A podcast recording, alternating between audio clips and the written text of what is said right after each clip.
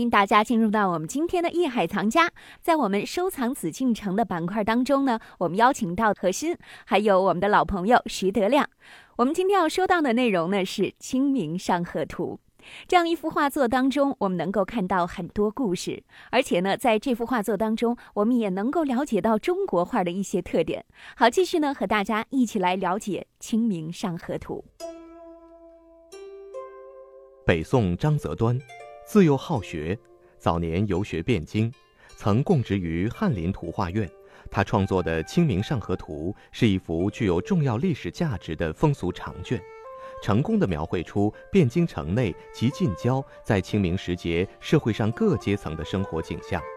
主要表现的是劳动者和小市民对人物、建筑物、交通工具、树木、水流之间的相互关系的处理非常巧妙，整体感很强，具有极大的考史价值。此后，历代绘制的都市风俗画无不受其影响。《清明上河图》现珍藏于北京故宫博物院。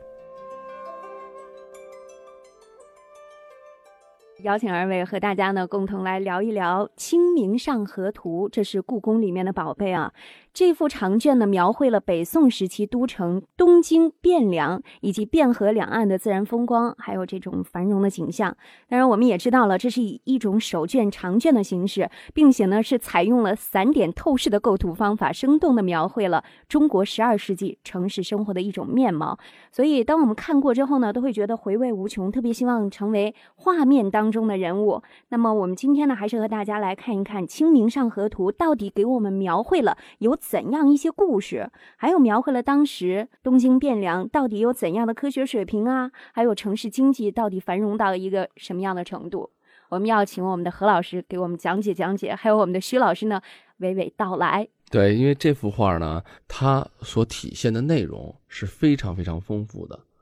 丰富到了什么程度呢？就咱们说，可以作为十二世纪初，也就是中国宋代、北宋时期，当时咱们所能体现出中国所特有的，而且当时也在世界上可以这么说，是最先进的一种商业的文化、科技的文化，还有它市井的城市文化，嗯可以这么说，是当时的一副城市百科全书。嗯至于为什么是这样，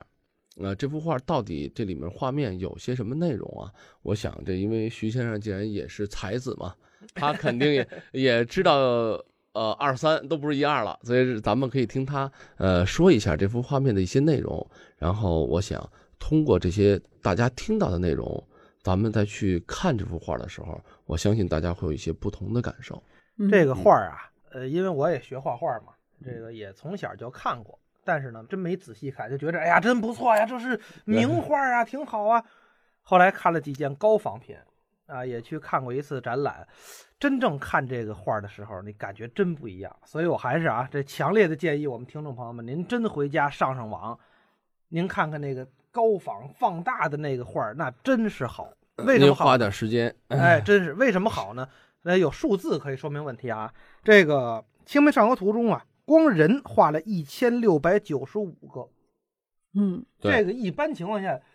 甭管中国画、外国画，很少哈。而且这一千六百九十五个人呢，就画了一座城市啊，哎，他不是说，呃，画了一千六百九十五个头像完了，反正对四对个对胳膊儿、四条腿儿、两条腿儿、俩胳膊就是人呗，嗯不是这意思。每个人都有他自己的特点，每个人都有他自己的那个叫什么社会神属韵社会属性。啊。就她是她是一个老太太，她就是一老太太。她是一个赶脚的，她就是一赶脚的。你一看就跟我们过去说天桥那种扛大个儿的就那样的人一样。你看她是一个艺人吧，当然那会儿没有说相声的，但是有说书的啊。一看她就是一个艺人，就好像我们演话剧说这这人出现一秒钟在台上，他一是一个艺人。这个演员之前要做大量的功课，过去要写人物小传的，就这这艺人他出生在什么家庭，他是怎么个背景，在台上待这一分钟是什么个心理？台下十年功啊，哎，对对，都都要写出来嗯所以我们看这《清明上河图》时候，我觉得就这种感觉。你随便看他一个人，你就看得出来他的前世今生。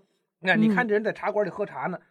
那你就知道他肯定是一个中层的，哎，现在话说中产阶级，过去市民阶层啊，他可能这个家里是这个说现在话公务员儿，在衙门里干活的啊，但是他呢可能没什么事儿干，早上起来出来喝喝茶，哎，还喜欢提笼架鸟，或者喜欢这些个斗蛐蛐儿啊等等，就你都看得出来的。所以这画儿真好，这幅画好，刚才这个徐先生也说了啊嗯，他这种生动的表现，呃，徐先生说的可能就是画面，嗯，咱们大家可以听他来说一下。你看现在就是咱们脑子里会呈现出不同的这个就是从事的这个行当啊，嗯行当对不同行当的人，嗯，呃，不同从业的这个人员，不同年龄阶段的人。士农工商、衣哎服、对星这象、等等僧啊道啊，这小里官儿面呢打官儿，我呢就想提出一个什么问题呢？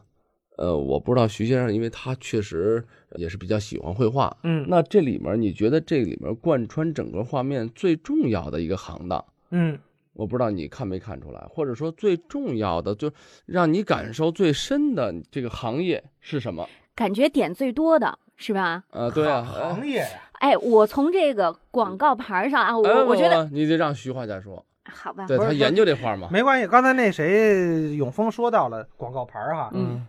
我觉得你要说一个行业挺让我为难的，但是我觉得啊，嗯做生意的特别多，啊，对，做生意的肯定是多，嗯因为这是这能算一行业啊吗？不能算啊什么生意得具体。哎具体，我想听听你 说的。具体呃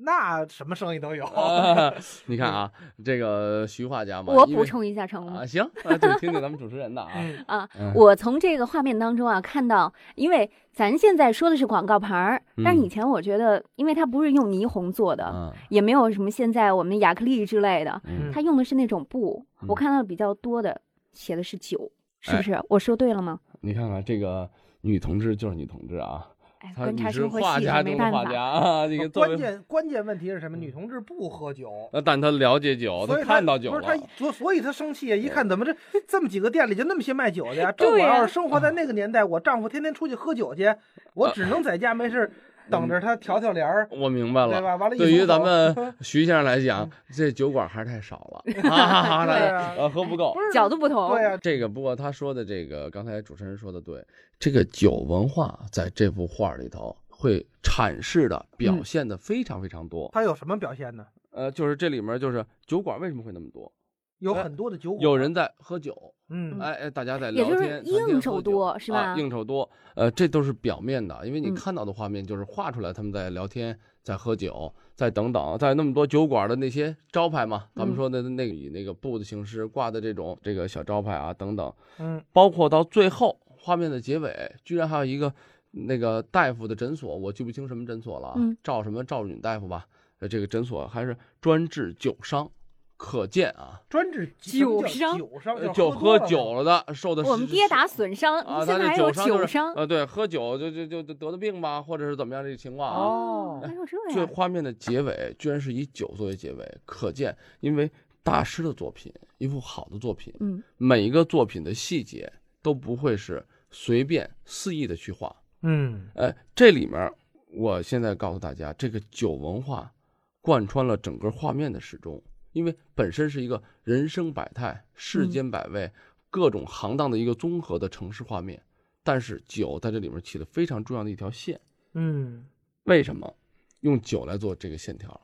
想过没有？这是咱们作为画面了解了以后背后的一些东西。我想请了咱们徐先生再来谈一谈。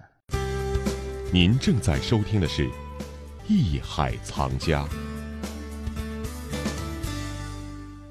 到底何老师所说的《清明上河图》画背后的内容有些什么呢？咱们的徐才子能否答得上来？他还有什么自己的见解呢？好，咱们稍后回来一起了解。这里是《艺海藏家》，我是永峰，让我们待会儿见。本节目由喜马拉雅独家播出。